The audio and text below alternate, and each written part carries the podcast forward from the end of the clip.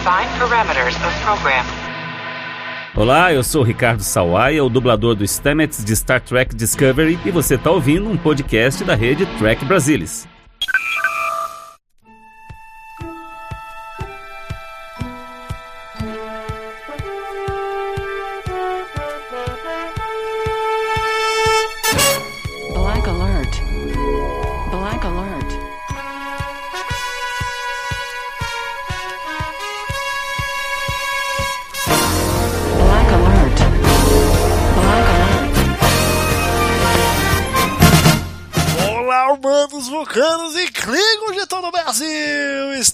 Começando mais um Black Alert, o seu podcast de Jornada nas Estrelas. O meu nome é Gustavo Gobi e aqui comigo, como sempre, Maína Mael. E aí, Maína, tudo bem com você?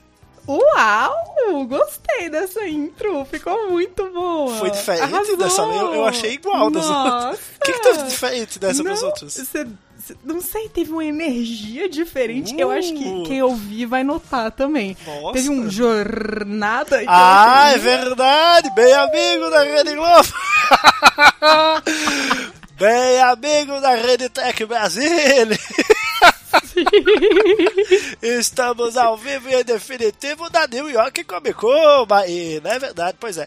Bom, Mato Galvão, vamos, vamos falar sério agora. Vamos falar aqui, Maína, neste Black Alert, sobre as novidades da New York Comic Con, né? A Comic Con de Nova York, traduzindo aí para o português, né? Que é basicamente uma das maiores Comic Cons do mundo, que realizou, né? Como todas as outras estão fazendo, seu evento de maneira virtual e que teve, claro, um painel de Star Trek Universe, né, nessa quinta-feira, dia 8 de outubro, né, lógico que esse episódio está saindo depois, né, mas ocorreu dia 8 de outubro, a gente está gravando nesse dia 8 de outubro, e tivemos novidades muito interessantes para Star Trek, tanto é que está rendendo um Black Alert completo, né, Maína? Como é que você sobreviveu, assim, a essas novidades? Porque eu ainda estou processando aqui também. Eu tô ainda meio desfalecida. Assim, eu, eu confesso que eu não tô muito bem da cabeça, não.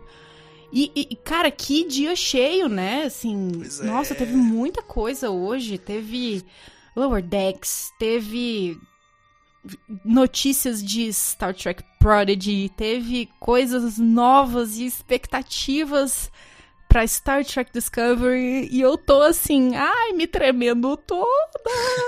Porque vai ser eletrizante, meus queridos. Olha aí, tem- Os olha- próximos meses. Uh! Quanto tempo que eu não ouvi o termo eletrizante, hein? De uma pessoa de menos É. de 30 anos, tá? De parabéns. Eu sou jovem. Sou jovem. Uau. Muito jovem. Hashtag jovem. Minions. Jovem. millennials, millennials.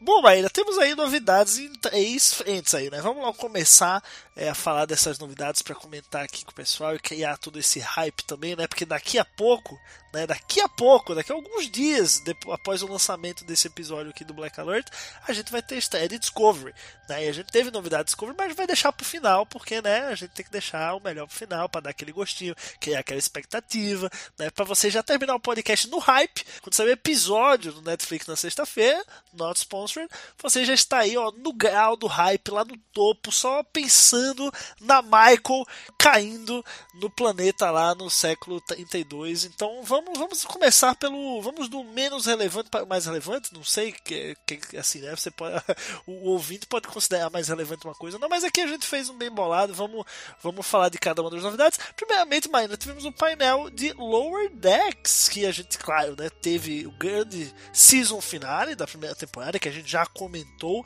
né, no Black Alert anterior, foi só sobre isso. E tivemos alguns hints aí da segunda temporada, Maína. O que, que vamos ter? O que, que temos de novidade que nós já sabemos para essa segunda temporada?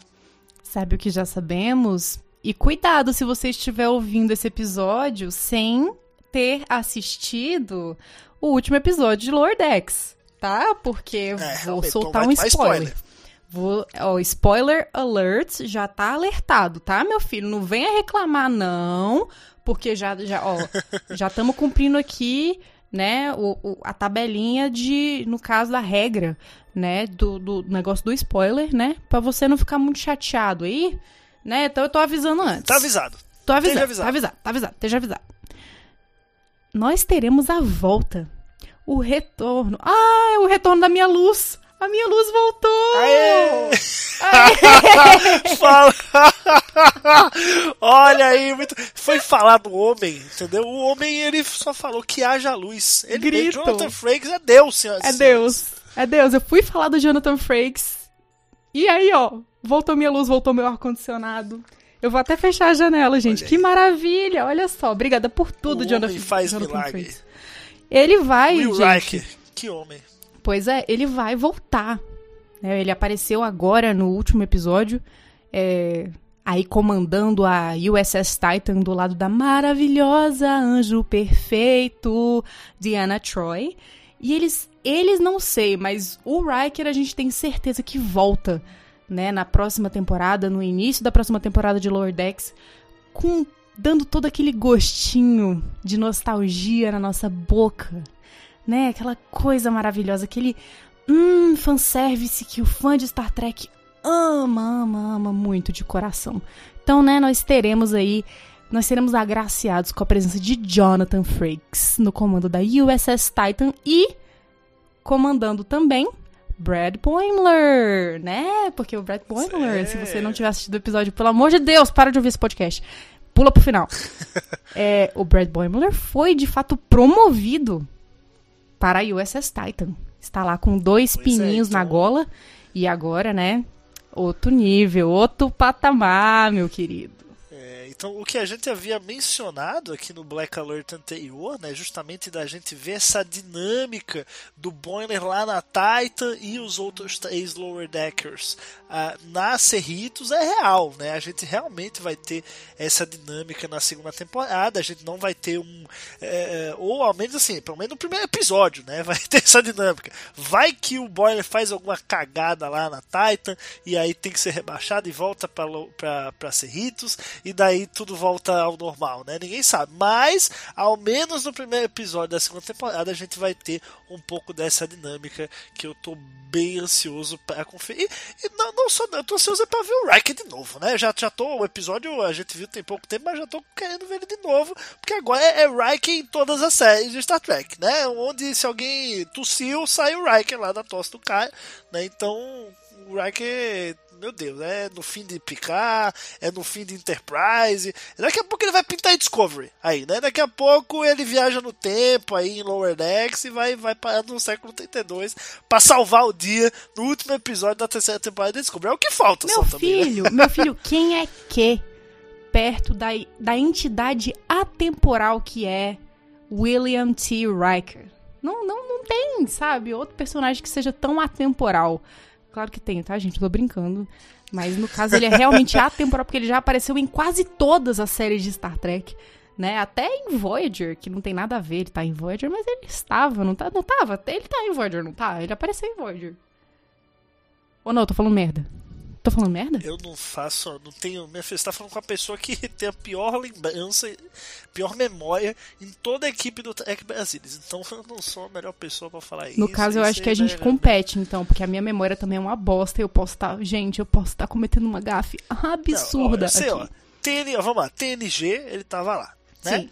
DS9, ele tava lá. Sim. Aí, Enterprise, ele tava lá. Voyager eu não tô lembrando mesmo, não. Mas, é, Enterprise, ele tava lá no último episódio, na, na degola lá, no, no, no finalzinho. Aí, Tá em Voyager, tem o sim. quê? Tá em Voyager, Oi? sim. Sim, ele está em Voyager. Tá confirmado? Confirmado. Foi um episódio só. Eu não tô lembrado desse episódio. É que Voyager é meio relevante, né? Mas... Cala a boca, só fala bosta. Brincadeira, brincadeira, é, brincadeira, brincadeira, tá tudo bem, faz amor. Tanto, tanto é relevante, tanto é relevante que teremos o quê? Teremos o quê? Calma, calma, a gente vai chegar É. lá. A gente não, não entrega, não entrega o ouro. Já já a gente vai comentar, calma. Mas ó, ele teve no final do Enterprise, aí ele tá em Picard. Quer dizer, na verdade, o Jonathan Frakes ele já dirigiu Short Tracks e já dirigiu o episódio de Discovery, né? Então ele, de certa forma, tá nas duas séries. E aí ele tá em Picard, né? Aparece no sétimo episódio, depois no último episódio. E agora tem Lord Dex e onde ele quiser aparecer. Se ele quiser aparecer aqui em casa, entendeu? Pra tomar um chá, um café, Um chá, né? né? Pra, enfim, enfim, pare, enfim, da, da, enfim, é, você é o homem da minha vida. Se ele quiser casar comigo, deve morar aqui comigo também, eu todos os dias, a minha cama é dele, enfim, é.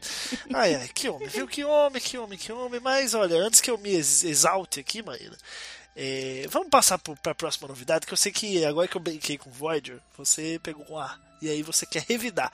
E aí esse é o momento pra você revidar mesmo, porque não tem melhor momento, eu acho, para ser fã de Catherine Janeway, se não nesse exato momento, né, Maína? Não tem. Absolutamente não existe momento melhor para ser fã de Catherine Janeway, que é outro ícone atemporal de Star Trek. Ela é maravilhosa, um anjo perfeito. Discorda das decisões dela? Desculpa, não te ouvi, tá, meu filho? Ela salvou, ela salvou o quê?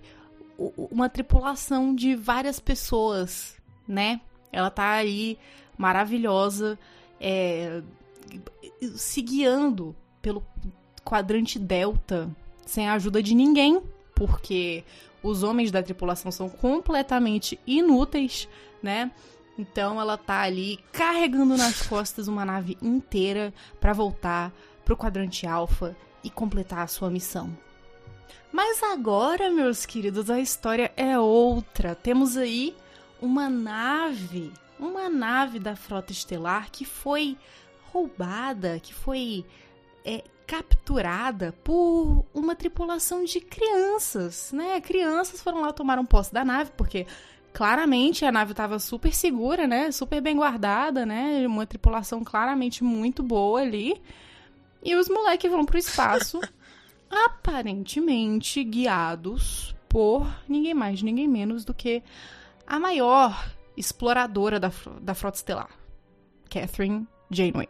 Gente, não tem como uma premissa dessa falhar, entendeu? Vocês não estão entendendo o tamanho do meu hype para isso, para ver isso, para ver como é que vai ser, como assim essa mulher tá ajudando esse povo? E se ela tá ajudando mesmo, como é que ela tá ajudando? Se é só eles se guiando ali pelos pelos Captain's Log dela, quando ela tava lá no quadrante Delta, se é por meio de videoconferência, se é tipo um EAD, saca? É, ou se é uma, uma parada. Holograma. É, se é um holograma, meio vibes Princesa Leia, sabe? Ou se é ela fisicamente ali capitaneando a nave mesmo, a, que eu assumo que o nome vai ser Prodigy ou não? Não vai ser Prodigy, não sei se já. Não, não, acho que acho que não, acho que não. O nome da série não vai ser assim, é o meu é um hot take aqui, né? É um, é um chute, mas eu acho que não, no, o nome da nave não vai ser USS Prodigy, não. Eu acho que é mais o Prodigy são os prodígiozinhos, são as crianças. Eu acho que é, é isso a que se refere. Justo. Assim, ficaria bonito se eles mudassem, por exemplo, ah, eles assumem lá uma nave qualquer, tipo USS Califórnia. Eles pegam, aí eles rasgam o, o a nave e, sei lá, rabiscam assim e colocam. É, e eles colocam lá em cima Prodigy, porque nós somos quem? Nós somos os prodígios, entendeu? Como se eles estivessem batizando de novo É, a O nave. pessoal é meio vândalo mesmo, hein? Rouba a É, nave, destrói. exatamente. é Aí eu tô aqui totalmente apostando na, na, na- no, no espírito juvenil, aí, né, na, na inconsequência do fazendo jovem. loucuras. E também tô apostando nos roteiristas pra eles pegarem essa dica, esse, assim, de roteiro que eu, assim, nossa, agora eu dei um plotline pra vocês sensacional, hein? Já pensou? Pegar uma nave com um nomezinho de bosta, e aí os moleques roubam a nave e falam assim, não, aqui é USS Prodigy, tá entendendo? Sou os prodígios Aqui- da quebrada, mano. Não, não necessariamente, mas sim, é por aí. Mas, gente, estou muito animada. Eu tô assim. Quando eu vi a notícia, eu gritei. Eu tava me contendo pra não gritar nessa tarde, mas eu não consegui. Primeiro, porque teve muita coisa boa em Lower Decks. E segundo, porque teve essa notícia maravilhosa de que uma das minhas personagens favoritas do universo vai voltar pra Star Trek. E a Kate Mulgrew é maravilhosa, né? Que, que anjo, que ser humano maravilhoso, né? Um anjo na Terra que veio aí nos agraciar com essa pessoa maravilhosa que é Catherine Janeway. Então, gente, eu não sei quantas vezes eu falei Catherine Janeway nesse episódio. Se alguém quiser fazer um, um jogo, um drinking game aí, né, com quantas vezes eu falei Catherine Janeway nesse episódio, a pessoa vai sair aqui, né, em coma, pro hospital já. Mas é isso aí, gente. Eu tô muito, muito, muito animada. E você, Gustavo, como você está? Já que você não é tão fã assim de Voyager. Mau caráter. Calma lá, eu não sou tão fã assim de Voyager. Mas eu tenho, tenho, tenho que dizer aqui que Voyager, para mim, tem um trio de personagens que é excelente. Que nem é o trio, talvez, que as pessoas estejam pensando, mas que é, é a, a Janeway, 7 de 9, e o Tuvok. Eu não sei porque eu gosto muito do Tuvok, Nossa. vai, vai entender, né? Mas eu, eu gosto desse, desses três, assim. É, mas assim, é, é aquela coisa, da série não é uma das melhores, é, mas também não é ruim. Mas a Janeway, cara, é muito legal porque ela foi a primeira capitã mulher, né? Ela foi a primeira capitã das mulheres, ela até fala isso, falou isso no painel na New York Comic Con. É, e agora ela vai ser a primeira capitã das crianças, né? Vai ter muita criança que vai tá na, vendo Nickelodeon, vai assistir Prodigy, né, por tabela, e a Janeway vai ser a primeira capitã delas. Elas vão crescer com a Janeway guiando elas dentro desse universo de Star Trek e aí provavelmente vai chegar o momento da adolescência delas que elas vão ver que tem um tal de Star Trek Voyager na Netflix e que tem a mesma capitã só que mais nova comandando uma puta de uma aventura aí de sete anos então é, é muito legal né porque cada, cada um tem seu primeiro capitão né, em Star Trek. Cada um começa por uma série diferente, tem seu primeiro capitão. E logo as, a primeira série, assim, né, que. Lógico que a série animada também é, é, foi feita para criança, né? Mas já é uma tripulação que a gente já conhecia, né? Original.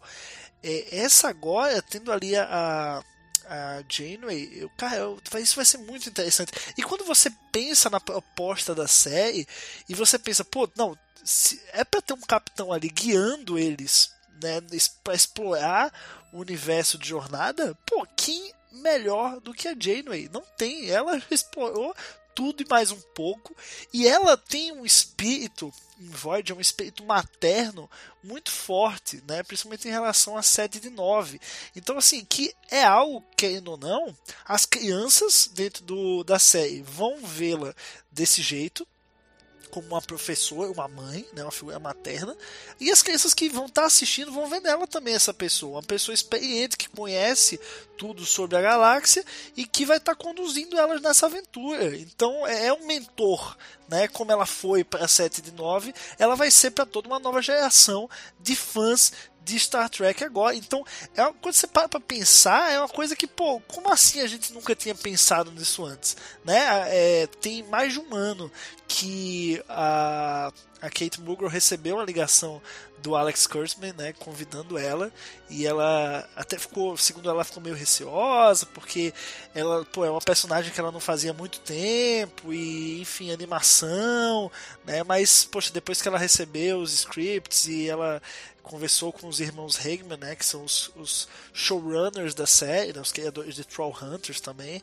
É, pô, ela embalou e aceitou e ficou muito animada e ela, né, justamente é, é, essa alma que a série tem de levar, né, essa responsabilidade que a série tem de levar Star Trek para uma nova geração é algo que ela gostou muito e que ela, segundo ela, vai ter muito prazer de, de carregar isso nas costas, digamos assim, né? Então, é, cara, é, é, uma, é uma coisa assim que, poxa, nem nos meus sonhos mais surreais, eu acho, porque assim, ah, a gente sonha, a gente sonha, ah, poxa, e se tivesse uma série nova e que daí tivesse lá uh, a Janeway, né? Ou tivesse lá o Archer, ou sei lá, qualquer personagem que você gosta muito, né? Que você bota lá e quer que apareça numa nova série, nem que seja um cameo lá, uma participação pequena, né? Todo mundo sonha com seu personagem principal numa situação, seu personagem favorito, perdão, numa situação dessa. Mas cara, o Prod pelo menos pra mim parecia uma coisa tão diferente dos outros projetos de Star Trek, né? Tão off, assim, então, tipo, não, isso aqui é pra criança,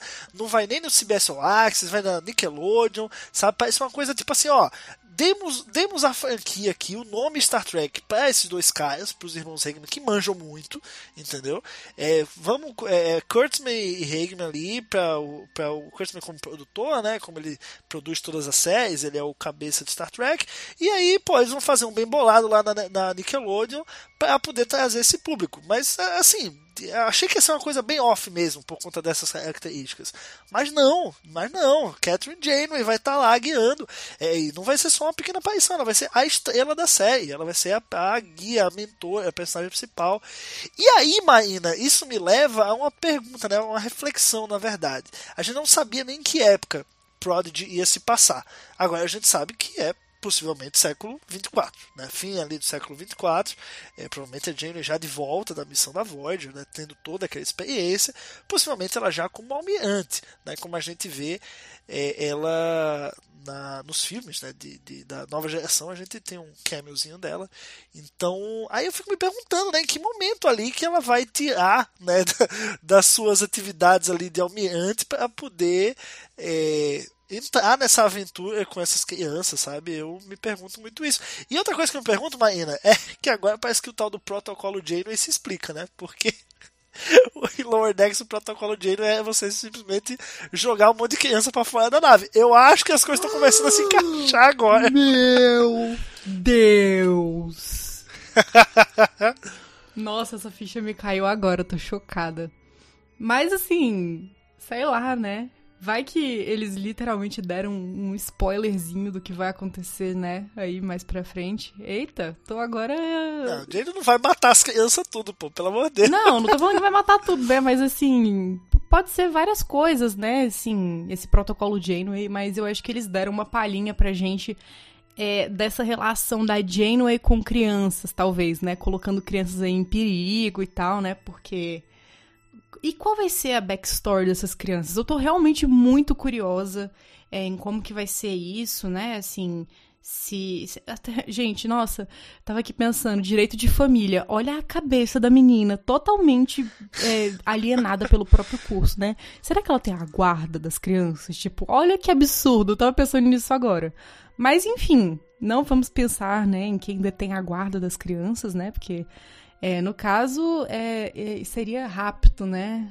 É, é, crime pelo Código Penal, né? Se ela não tiver a guarda. Mas enfim, é, não, no, no, Brasil, no caso, né? Nossa, tô viajando. Brasil, é. Na frota a questão é outra história, pô. Eu tô realmente... é, na frota é outra história. Eu tô realmente muito animada para ver o que que vai acontecer. O que que... Como que ela vai assumir esse papel de, de protagonista. E é no momento da vida dela que é bem mais pra frente mesmo. Então, assim, ela pode ter dado uma despirocada, que nem o Picar, né? O Picar deu uma, uma louca, virou e falou assim: não, não vou ficar aqui, não. Oxe, eu já sou almirante, mas assim, me dá minha aposentadoria aí, meu filho, e tchau. Entendeu? Não quero mais lidar com essas coisas de frota, não, não sei o que, não sei o que lá. Eu acho que ela provavelmente vai seguir um caminho similar, né? De acordo com o pressuposto aí da série, que é o de crianças que se rebelam e, e roubam uma nave né? Que não é uma coisa muito muito Starfleet de se fazer. Então vamos ver aí, né? Eu tô realmente muito, muito, muito animada. E eu tô feliz que você compartilha pelo menos um pouco da minha, da minha não, animação. Um pouco não, bastante.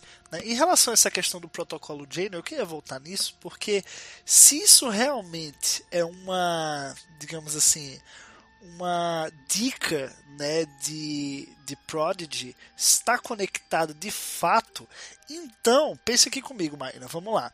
Em 2380, 2381, né, mais ou menos ali onde passa Lower Decks, já se tem o conhecimento dessa aventura da Janeway com as crianças, né? Temos que lembrar que em a, a a Voyager chega na Terra, né, depois da missão há sete anos, né, enfim, todo aquele final lá de Endgame, né, em 2378. E a gente vê a Jane como almirante em 2379. Então, assim, para conectar essa questão do protocolo Janeway à cronologia dela, a série Prodigy vai ter que se passar meio que por aí ou ela acabou de virar almirante ali 2378, né, para 79 e aí é isso, Sabe, é, é- é- eu, eu não sei exatamente como é que eles vão encaixar isso aí. Se, se, se é pra encaixar assim, né? Que a gente pode estar confabulando aqui e aí chegar na hora e ser 2300 e, ou 2400 e alguma coisa também. né? Pode ser século 25 também, ela ainda vai estar viva até lá. É, mas se, se realmente esse negócio do protocolo Janeway é, é mencionado depois da, da, dessa missão dela é, em Prodigy, então é nesse meio aí, né? Entre a volta dela é, pela Voyager em 2378 e ela e Lower Decks que é em 2380, né? Então tem um tempinho aí no meio para você ter pelo menos o começo dessa missão. E esse sou eu tentando racionalizar toda e qualquer referência aí a Janeway para tentar já encaixar essa série em algum lugar dentro do cânone, porque eu sou doido do cânone e gosto dessas coisas, então é, é por aí, né? Posso, podemos estar completamente errado aqui, mas se é para tudo se encaixar, é esse o caminho. Bom, Marina, vamos agora falar de Discovery. Vamos falar, né? Falamos de, de Prodigy, falamos de Lower Decks, surtamos aqui por conta de Catherine Janeway. Mas tivemos também aí nesse, nessas novidades, né, no meio dessas novidades na New York Comic Con, painel de Discovery com a primeira cena da terceira temporada. Tivemos aí um sneak peek, né, que chamam, que é justamente uma primeira, primeira olhadinha nessa, nesse primeiro episódio da nova temporada. E, bom, temos uma cena aí bem interessante, né, Marina? Temos o personagem, o Book, né, o personagem do David Ajala, ele tá numa missão ali, correndo de alguém que, que ele tá devendo, aparentemente, quando ele visualiza, né, um, um no, no espaço ali, um borrão, que é justamente a a Discovery chegando do passado, né, naquele buraco de minhoca ali. Sei, é, acho que é um buraco de minhoca, né? Não tô mais lembrado do fim da segunda temporada, já tem muito tempo que eu vi. É, mas é justamente a passagem da Discovery para o século 32 é justamente, justamente a Michael, né, na, na roupa de Red Angel, esbarra na nave dele, e aí eles meio que caem juntos ali no, no planeta mais próximo. O que, que você achou, Maína, dessa, dessa, primeira, dessa primeira cena? É, essa cena me deixou tensa. Assim, você acompanhou a minha reação, né? Mais ou menos no, no áudio aqui. E a única coisa que eu consegui falar logo depois que eu assisti foi: Meu Deus, que agonia. Então, já estou agoniada. Pois é. Já estou agoniada, já estou tensa.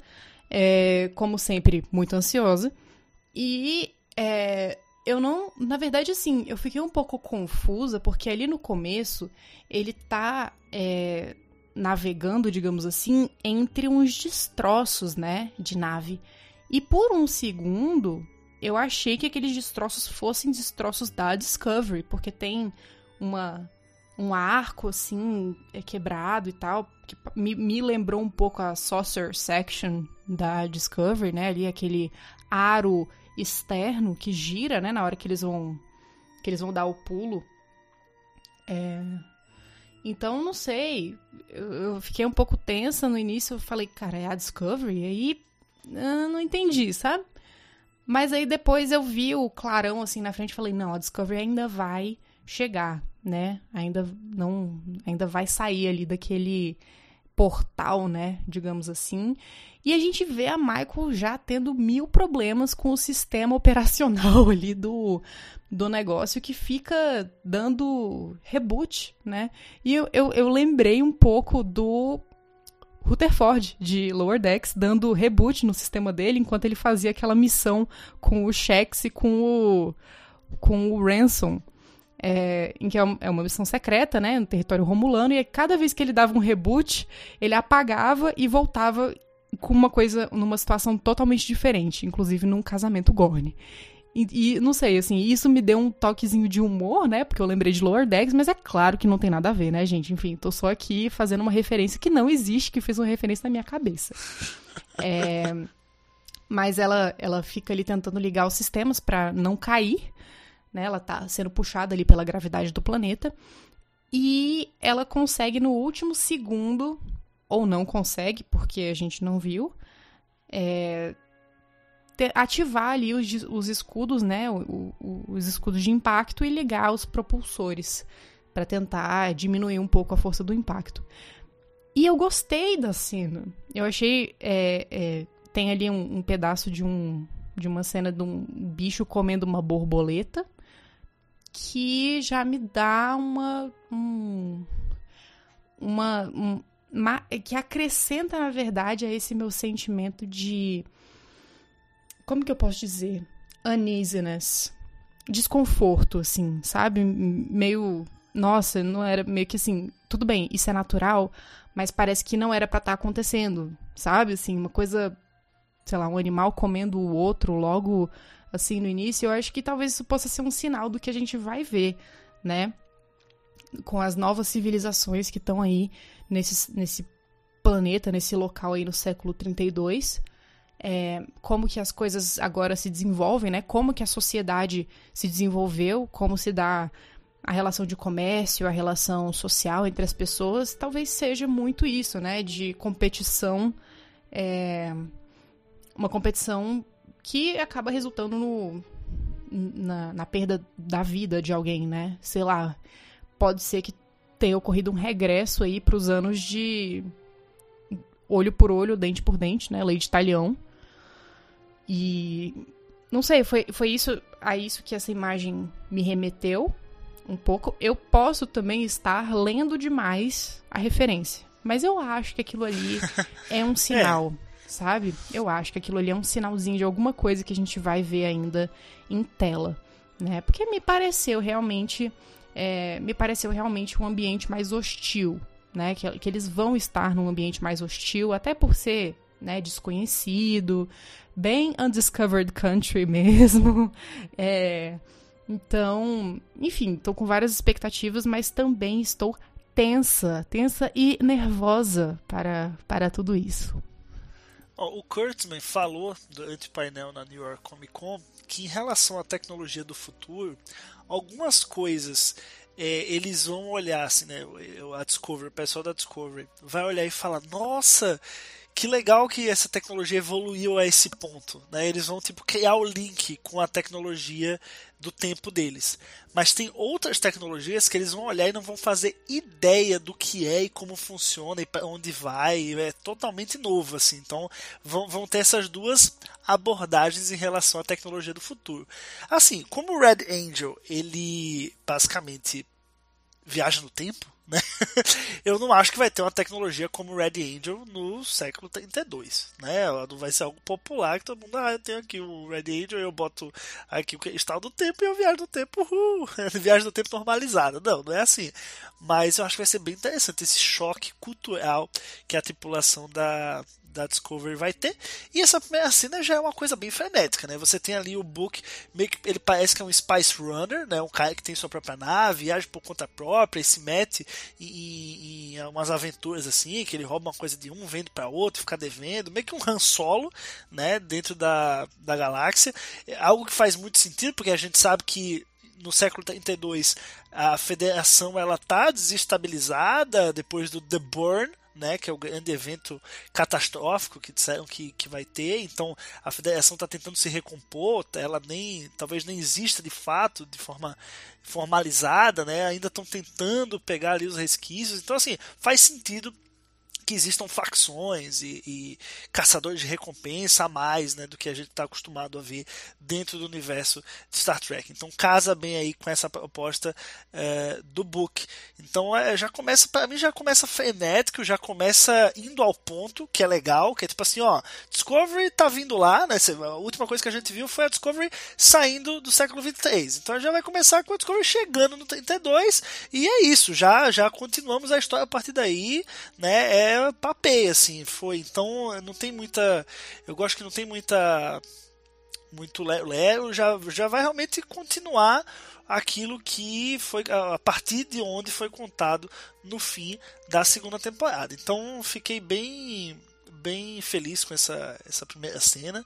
É, esteticamente achei bem legal. É, é, diferente do que a gente está acostumado, até mesmo para a Discovery. Você vê ali a própria nave do book, ele já tem uma estética diferente, já tem uma tecnologia diferente. Você vê quando ele está mexendo ali na, no computador, né? Tá dando os comandos, já é uma coisa mais diferente. É, muito mais é, tech, assim, eu achei bem interessante. Quero ver mais disso, quero ver mais dessa tecnologia do século 32.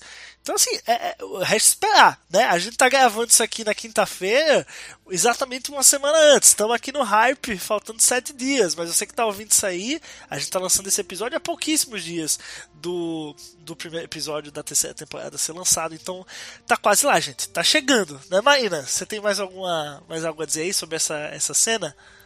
Eu só digo que. Vem aí. Isso aí. Então, Bom, vamos ficando por aqui. Esse foi mais um Black Alert. Muito obrigado a você que ouviu até aqui. Não se esqueça, claro, de compartilhar para seus amigos que curtem Star Trek. E lá no techbrasilis.org comentar no post desse episódio né, o que, é que você achou das novidades da New York Comic Con, o que, é que você espera de Prodigy, segunda temporada de Lower Decks, a nova temporada de Discovery. E bom, a gente se vê no próximo Black Alert já comentando o primeiro episódio da terceira temporada de Star Trek Discovery, né, a partir aí do dia 15 é, de outubro no CBS All Access, um dia depois, dia 16, no Netflix, no mundo inteiro. Tá chegando, tá chegando e o hype, ó, tá lá em cima. Valeu, galera. Até a próxima. Tchau, tchau.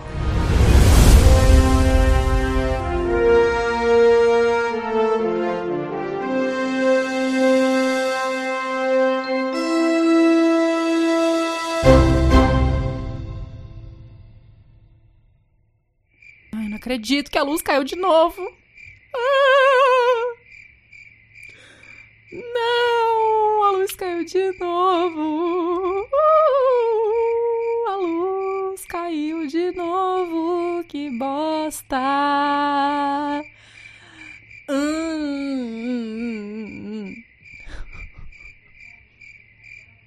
Que saco. 3, 2, 1 e. Meu Jesus